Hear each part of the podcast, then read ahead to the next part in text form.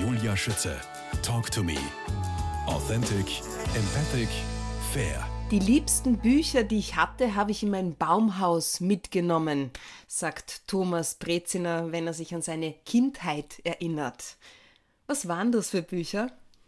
Alle Bücher, in denen ich mich verstanden gefühlt habe. Ich habe damals äh, Astrid Lindgren wahnsinnig gerne gelesen.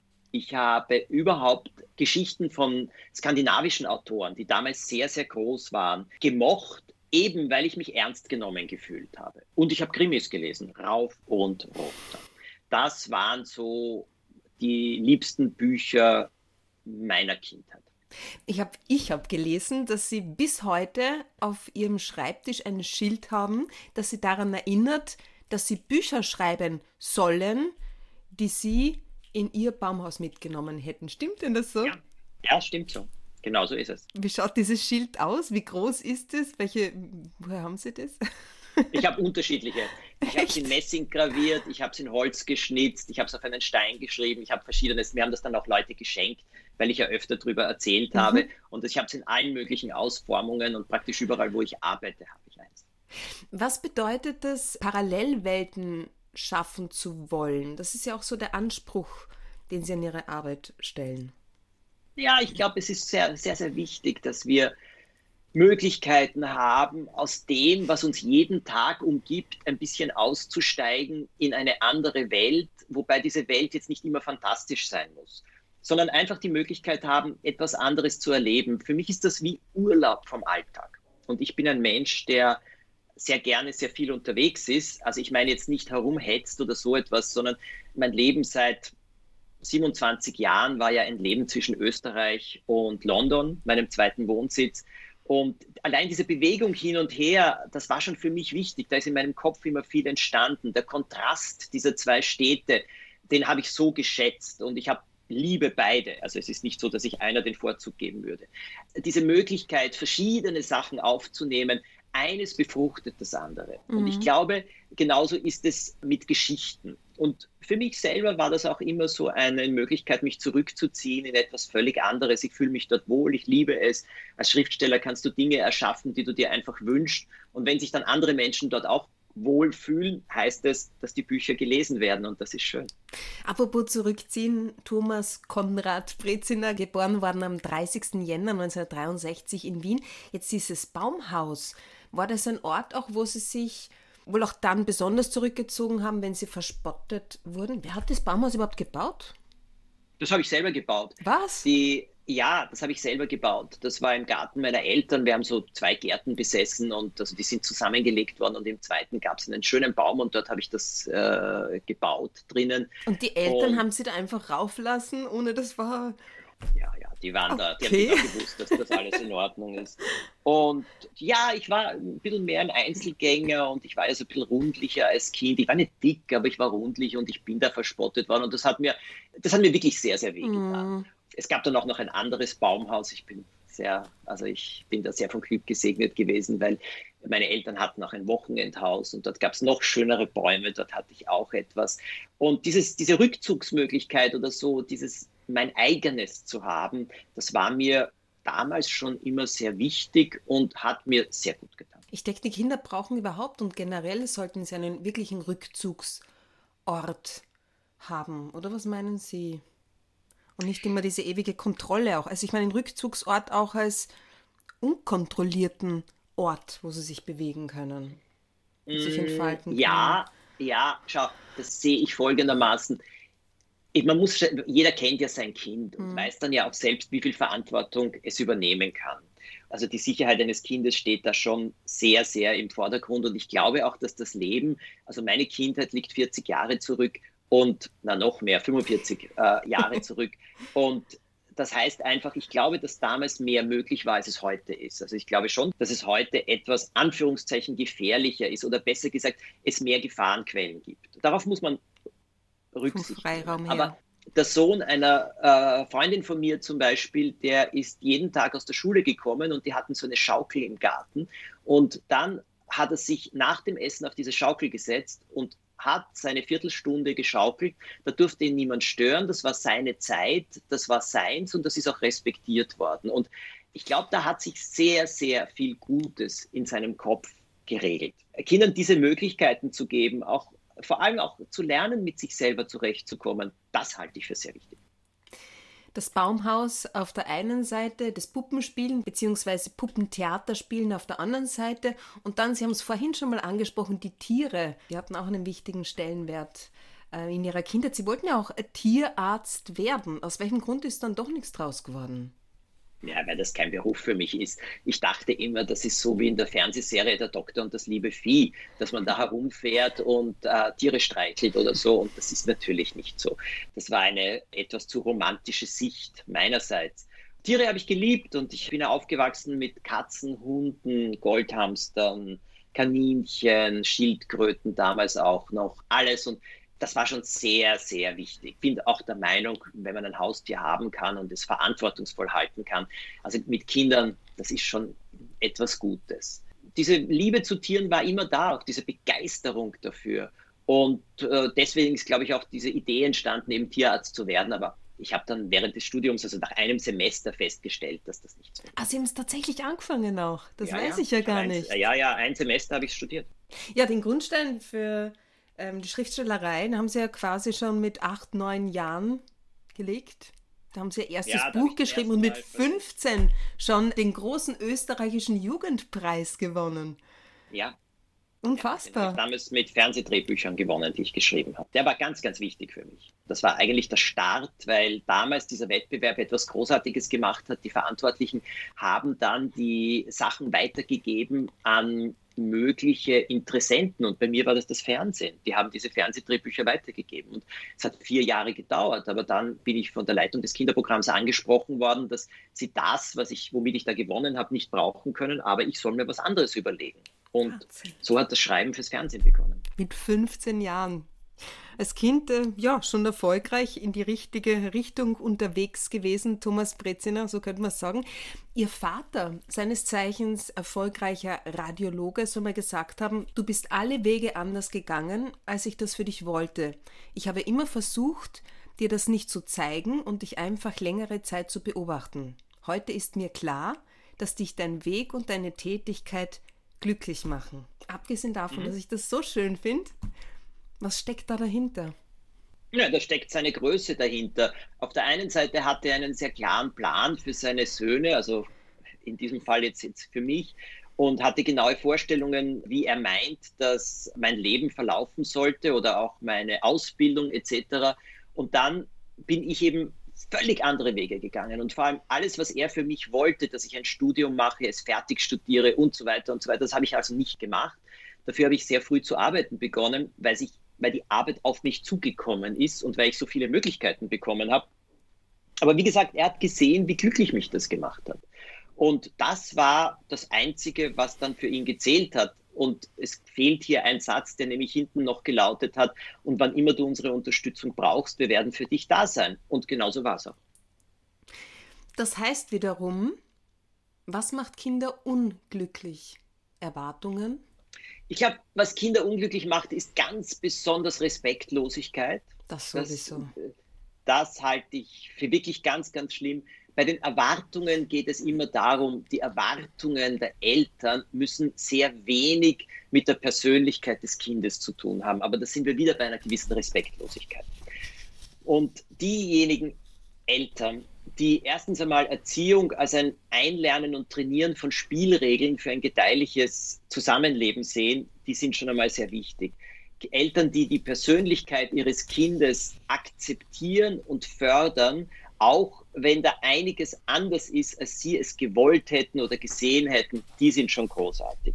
Eltern, die Kinder in die Richtung wachsen lassen, die dem Kind entspricht, und nicht, zu versuch und nicht versuchen, sich selbst zu verwirklichen in den Kindern, indem die Kinder das machen müssen, was den Eltern versagt geblieben ist. Das sind die Menschen, die äh, Kindern oder auch dann Jugendlichen helfen, sich wirklich zu entfalten. Apropos fördern, Ihr Grundsatz bei Kindersendungen ist, unsere Aufgabe ist es, Kinder zu begeistern, zu bestärken, zu begleiten, niemals zu belehren. Wie darf ich das ja. verstehen? Kinderfernsehen, aber auch Kinderbücher, alles, was für Kinder gemacht wird, ist keine Verlängerung der Schule. das Wichtige ist ja für Themen, für Dinge, für die Welt, für alles zu begeistern. Denn was mich begeistert, dafür werde ich mich interessieren. Was mich begeistert, ist etwas, was ich schätze. Was ich schätze, das schütze ich. Das halte ich für so wichtig. Es gibt tolle Sachen auf dieser Welt und Menschen dafür zu begeistern, ihnen einfach zu zeigen, wie toll, wie großartig oft scheinbar kleine Sachen sind. Das sehe ich für die Aufgabe. Bestärken, Kinder darin zu bestärken, in dir steckt eine Menge. Du kannst eine Menge. Du musst es aber tun. Es ist nicht so, dass alle am Bauch liegen vor dir und sagen, du bist ein tolles Kind, sondern du musst zeigen, was in dir steckt. Du musst etwas tun. Und das ist nicht immer einfach und manchmal anstrengend. Und begleiten heißt ganz einfach durch das Jahr zu begleiten, durch eine gewisse Lebensphase, aber auch durch diese Phase des Entwickelns. Aber belehren ist immer von oben herab, ist immer, ich bin der kluge Erwachsene, du bist das dumme kleine Kind. Und das ist ein Kräfteverhältnis, das keiner mag und das Kinder heute noch stärker ablehnen als je zuvor. Der Forscherexpress, Ihr Forscherexpress hat ja in Thailand, habe ich gelesen, alles getoppt. Wie erklären Sie sich das? Wie dicken die ich Asiaten? Keine Ahnung. Ich habe keine Ahnung. Ich weiß es nicht. Es war nicht nur der, der Forscherexpress, es war auch die Trickfabrik. Beides läuft in Thailand auf einem großen Privatsender synchronisiert. Und ich war öfter in Thailand, äh, weil ich dort auch Freunde habe. Und irgendwann einmal war ich im Hotel und plötzlich kam jemand und hat ihm gesagt, er möchte ein Foto mit mir machen. Und ich war sehr erstaunt. Und dann kam noch jemand und noch jemand. Und plötzlich waren aus dem Hotel viele Mitarbeiter. Und so habe ich erst erfahren, dass die Sendung dort sehr populär ist. Und die haben mich wiedererkannt. Und das ist natürlich eine große Auszeichnung und ein, ein großes Kompliment. Ich glaube auch wiederum, es geht darum, dass die Inhalte, diese Art des Begeisterns und eben nicht Belehrens dort auf sehr, sehr fruchtbaren Boden ja. gefallen sind. Apropos Asiaten, was ich für immer mit Corona verbinden werde, dem Lockdown sind die positiven Worte des Thomas Brezina, auch das geht vorbei. Ein Buch, das wir in nur drei Tagen geschrieben haben, das sich wie ein Lauffeuer herumgesprochen hat und äh, auch ich für meine Tochter wie eine Viertelmillion anderer gratis heruntergeladen und ausdrucken durfte. Thomas Brezina, wie können Sie so schnell sein? Mir ist damals etwas passiert. Ich habe ja auf Instagram eine sehr treue und sehr dynamische Followerschaft und da ist mir aufgefallen, also ich glaube, der 10. März war der Dienstag, wo bekannt gegeben wurde, dass dieser Lockdown eine Woche später, also am Montag dann beginnt und dass eben die Schulen geschlossen werden, dass die Matura verschoben wird oder man nicht mal weiß, wie das stattfindet. Und da habe ich mir gedacht, um Gottes Willen, diese armen Maturantinnen und Maturanten. Ja, meine war eine davon. Ja, mhm.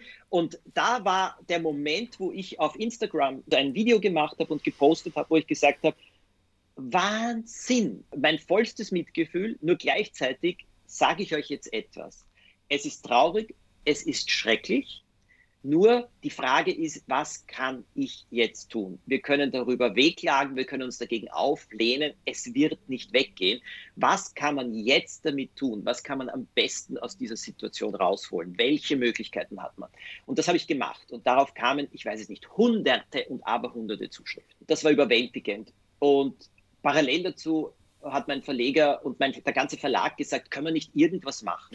Da entstand dann die Idee eben eines E-Books und dann haben wir gesagt, wir verschenken das. das und dann habe ich mich hingesetzt und habe geschrieben und geschrieben und geschrieben und geschrieben und habe halt die wesentlichsten Sachen, die mir eingefallen sind in diesem Moment, zusammengefasst und zu einem kleinen Buch, das einfach Mut machen sollte. Und dieses Motto, auch das geht vorbei, ist ehrlich gesagt auch ein Motto meines Lebens und ich halte diese Worte wirklich für eine ganz, ganz große Weisheit, weil vorbeigeht das Unangenehme, vorbeigeht aber auch das Schöne. Und das Schöne sollte man deshalb etwas mehr genießen. Mhm. Und ich habe Zuschriften dann gekriegt, also von, weiß ich nicht, 15-Jährigen bis hinaufgehend zu 90-Jährigen die das gelesen ja, das, Also ich kann nur sagen, in meinem Umkreis auch. Alle haben es. Alle haben Thomas Breziner. Ja. Was ich sehr spannend fand auch ist, dass Sie ähm, da unter anderem auch schreiben, bewusste Trauer ist wie Blut, das eine Wunde heilt. Also Sie wollen ja eben nicht Sorge und Nöte einfach nur so wegwischen oder kleinreden, sondern man soll sich damit wohl auch bewusst auseinandersetzen, auch mit Trauer. Die Frage ist, in welchem Ausmaß? Der Trauer ist es so, Trauer wird in unseren Breiten sehr gerne weggewünscht. Es, also das wird so zur Seite geschoben, dieses reißt dich doch zusammen und es ist nicht so schlimm und so weiter und so weiter. Davon halte ich nichts, denn aus nicht geleisteter Trauer können sehr viele depressive Zustände etc. entstehen. Deswegen sage ich, ein Verlust ist ein Verlust, ganz egal, welche Art von Verlust. Also nicht nur der Verlust eines Menschen, was natürlich das Schlimmste ist, sondern auch von einer Hoffnung, einer Idee, einer Möglichkeit oder was auch immer. Und sich da hineinzubegeben und zu sagen, das ist unendlich schade, das ist traurig, das ist das Heilende. Wenn man bewusst trauert, kann man daneben genauso gut fröhlich und lustig sein und lachen. Bewusst trauern heißt nicht den ganzen Tag äh, mit hängenden Schultern herumzuschleichen, sondern es heißt, sich das Gefühl zuzugestehen, es ist unendlich schade und traurig. Man kann trauern nach Zeit. Man kann sich die Uhr stellen und sagen, ich gönne mir jetzt diese 10, 15 Minuten, wo ich mich ganz hinein versenke. Und das löst vieles an Kummer auf. Daneben ist es genauso möglich, weiter zu lachen. Welchen Alltag leben Sie derzeit? Mein oder, in, oder inwiefern hat er sich durch Corona verändert? Naja, er hat sich insofern verändert, dass ich die ganze Zeit in Wien bin und nicht mehr nach London kann. Das fehlt mir sehr. Ich habe dort ein zweites Leben, ich habe dort Freundinnen, ich habe Freunde, ich habe eine Wohnung, die ich sehr, sehr mag und die für mich auch so ein kreativer Rückzugsort seit vielen, vielen Jahren ist. Das alles geht mir total ab. Ich bin in London viel ins Theater gegangen. Das ist für mich auch eine Quelle an Inspiration, an kreativer Kraft. Das alles ist jetzt im Moment nicht möglich und es ist völlig unmöglich. Ich müsste zwei Wochen, glaube ich, derzeit in Quarantäne gehen, wenn ich hinfahren würde. Und das tue ich sicher nicht, weil ich nicht einmal so lang immer im Stück dort geblieben bin. Das geht mir alles ab, aber es ist, wie es ist. Also ich versuche das Gleiche zu leben, was ich allen rate. Es ist, wie es ist. Was kann ich daraus machen? Ich habe das große Glück, ich wohne auch in Wien sehr, sehr schön. Aber ich habe mir jetzt zum Arbeiten alles hier so eingerichtet, dass ich sagen kann, es ist ein zweiter kreativer Kraftplatz für mich. Ich sitze in einem Wohnwagen im Garten, den habe ich als Arbeitszimmer hergerichtet. Ja, ja, also es ist so ein alter, es schaut aus wie ein Zirkuswagen, ein roter. Es ist aber in Wirklichkeit ein alter Bauwagen, der aber sehr schön ausgebaut wurde. Und da habe ich jetzt meinen Arbeitsplatz drinnen und hier sitze ich, hier arbeite ich. Das ist wichtig, weil ich aus dem Haus rausgehe und dann ein bisschen abgetrennt bin von allen anderen Räumen. Ist vielleicht und, auch ein bisschen so wie äh, Ihr Baumhaus von früher, ne? Hat so ein bisschen das Flair von ja, einem Baumhaus. Aber, ein bisschen vielleicht, ja, aber es ist vor allem, das Wichtige ist, dass man einen zweiten Platz hat, der abgetrennt ist vom Leben. Mhm. Und das haben ja viele, viele Komponisten gehabt, Schriftsteller gehabt und so weiter. Da bin ich ja nicht der Erste. Und den habe ich mir so eingerichtet, dass ich jetzt gut hier arbeiten kann und ich rechne auch damit, dass ich den ganzen Winter hier sein werde und so ist es. Und sonst laufen meine Produktionen weiter. Ich kann Gott sei Dank, also habe ich fürs Fernsehen zwei große Sendungen, sowohl Museum Aha, 13 neue Folgen, eine neue Serie für Kinder, 1000 Tricks heißt die. Da haben wir ebenfalls 13 Folgen gedreht. Wir haben 24 Folgen tolle Tiere gedreht und das ging sich Gott sei Dank aus, dass wir während des Lockdowns alles vorbereiten konnten und in dem Moment, wo wir drehen konnten, konnten wir starten und so haben wir alles geschafft. Ja, Auftritte und so weiter sind auch sehr, sehr viele gecancelt worden, aber ich gehe jetzt trotzdem auf eine kleine Tour durch Österreich, oh. 130 Jahre Knickerbocker Bande. Aber es ist natürlich alles anders. Man muss schauen, dass Abstand gehalten wird, etc., etc., Masken tragen. Aber so ist es einfach. Thomas Brezina, Sie haben mehr als 575 Bücher geschrieben, unzählige Kinderserien entwickelt, gesendet sogar im Al Jazeera Children Kanal und jetzt Ihr nächstes Erlebnisprojekt neben den Erlebniswanderwegen in Tirol, wie Sie es gesagt haben, auch schon und Visit Air am Flughafen Wien wird gerade da etwas auf die Beine gestellt, wo ich aufgewachsen bin, nämlich in Villach. Ja, die Weihnachtswunderwelt in Villach? Was ja. darf ich mir darunter vorstellen? Darüber kann ich noch nicht sprechen, weil okay. das wird erst in ein oder zwei Wochen präsentiert, aber das ist ein Projekt, an dem ich arbeite. Ja, davor möchte ich noch nichts sagen. Wann macht's auf? Das heuer Weihnachten? Ja, also wir hoffen drauf. Wenn alles klappt, dann dieses Jahr zu Weihnachten und im Winter überhaupt wir wissen derzeit ja bei manchen Dingen nicht, äh, was passiert, aber es ist ein Projekt, das auf jeden Fall möglich wäre. Und jetzt heißt Daumen halten, es ist fertig entwickelt und ich glaube, es würde sehr, sehr viel Freude machen. Aber wie gesagt, darüber kann ich jetzt im Augenblick jetzt noch nicht reden. Thomas Breziner zu Ihren absoluten Schätzen gehören wohl Ihr Mann Ivo, Ihr Hund Joppi und ein Dinosaurier-Ei. Ja, das habe ich geschenkt bekommen von meiner Mutter. Das ist ein echtes versteinertes äh, Saurier-Ei. Ich weiß nicht, wo sie das bekommen hat, in irgendeinem Antiquitätengeschäft. Und ich habe eine Expertise dazu und alles. Und das ist viele, viele, viele, viele Millionen Jahre alt. Und welche Bedeutung hat das für Sie? Oder zu welchem Anlass so haben Sie das überhaupt bekommen? Zu Ostern, noch also, dazu zu Ostern, ja. Hat sie es angemalt auch? Nein, das kann man nicht anmalen. Das ist versteinert, das ist versteinert. Das ist ja etwas sehr, sehr ich Spezielles. Aber diese, diese Dinosauriergelege werden ja immer wieder gefunden und es landen nicht alle im Museum, weil es einfach, die Museen haben schon zu viel davon und deswegen wird das auch verkauft. Das hat sie damals entdeckt und da sie wusste, dass ich ja sehr viele Geschichten über Dinosaurier geschrieben habe, auch Dinosaurier sehr mag, kam sie auf die Idee, mir das zu schenken. Und es ist ein wunderschönes, versteinertes, riesiges Ei, also größer als ein Straußenei und es liegt bei mir im Regal.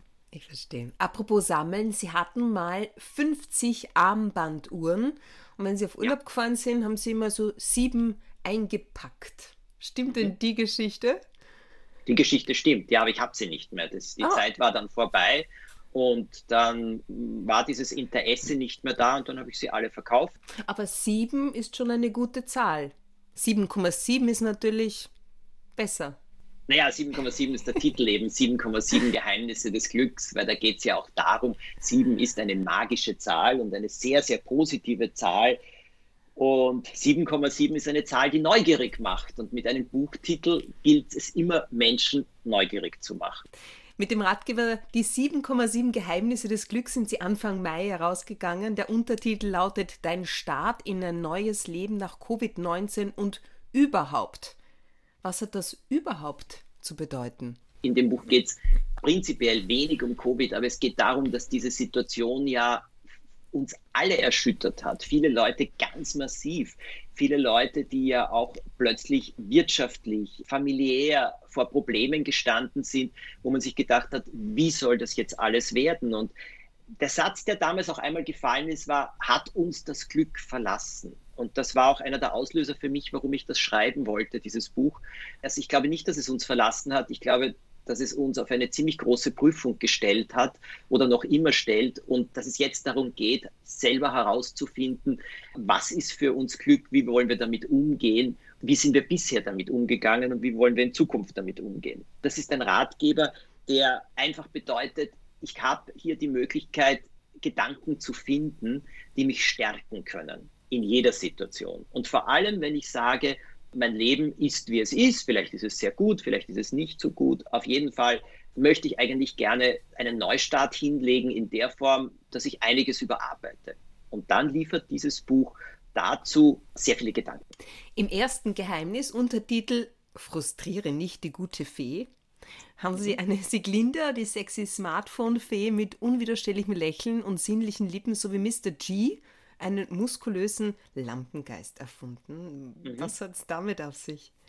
Ach, man muss das ja alles mit Humor sehen. Man kann ja die Sachen nicht alle so furchtbar tot ernst nehmen. Das ist ja diese berühmte Geschichte, was wünschst du dir wirklich? Und wenn die Leute nicht sagen können, was sie sich wirklich wünschen, wie sollte ein Lampengeist oder eine gute Fee einen Wunsch erfüllen? Das ist wie mit dem Erfolg, ich, oder? Wenn man nicht ja, weiß. Es ist genau das Gleiche. Wenn du es nicht weißt, mhm. dann kannst du es nicht kriegen. Und äh, um das Ganze einfach lustiger, fröhlicher und lockerer zu machen, erfinde ich dann solche Figuren, damit man auch lacht. Denn ich halte es für wichtig, bei vielen, vielen Themen, wo es ums Leben geht, zu lachen. Das Leben ist anstrengend, Schicksalsschläge sind leider unausweichlich und sind einfach wirklich erschütternd. Aber trotzdem muss es die Tendenz sein, dass ich aus meinem Leben eine Komödie mache und nicht eine Tragödie. Woher wissen Sie so viel über das Glück zu erzählen? Das sind Themen, mit denen ich mich beschäftige, seit ich Ende 20 bin. Seit damals beschäftige ich mich, wie man ein erfülltes, starkes Leben führen kann. Ich habe dazu viel gelernt. Ich hatte dazu viele Menschen, die mich begleitet und beraten haben. Ich habe dazu mit sehr, sehr vielen Menschen gesprochen. Ich habe dazu viele Menschen beobachtet. Das hat mich immer sehr interessiert, weil es gab eine Zeit, wo ich eben beruflich so nach oben geschossen bin, das gemacht habe, was man Karriere nennt, sehr, sehr gut verdient habe.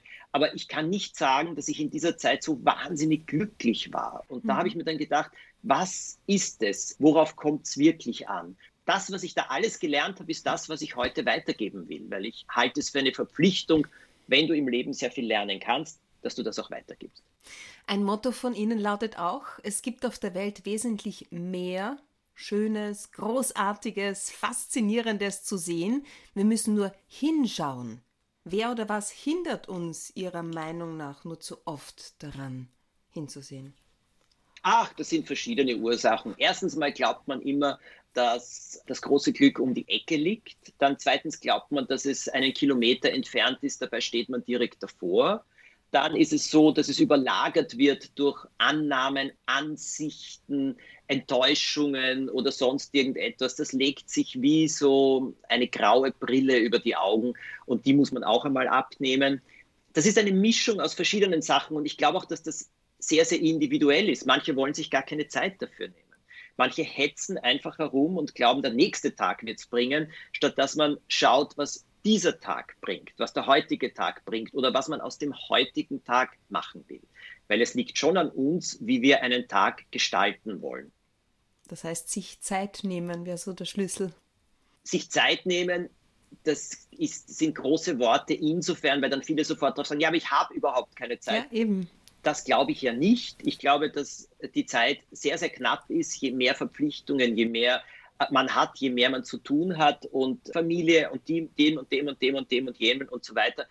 Ja, aber dann geht es auch wieder darum, um ein Bewusstsein zu schaffen, an welcher Stelle möchte ich mir Zeit nehmen. Und da geht es jetzt nicht um drei Stunden, fünf Minuten, um einmal Tag zu träumen oder sich umzuschauen oder sich zu überlegen, was ist heute gut gelaufen, was ist heute schön. Diese fünf Minuten alleine können eine riesige Veränderung im Leben bringen. Thomas Breziner, es war mir eine große Ehre. Ich wünsche Ihnen noch einen richtig schönen Tag. Dankeschön für Ihre Zeit und alles Gute zu 30 Jahre Knickerbocker Bande und weiterhin viel Freude beim Geschichten schreiben und erzählen und dem neuen Erlebnisprojekt der Weihnachtswunderwelt in Villach. Ich bin sehr gespannt. Ja, vielen, vielen herzlichen Dank. Es war auch mir ein großes Vergnügen.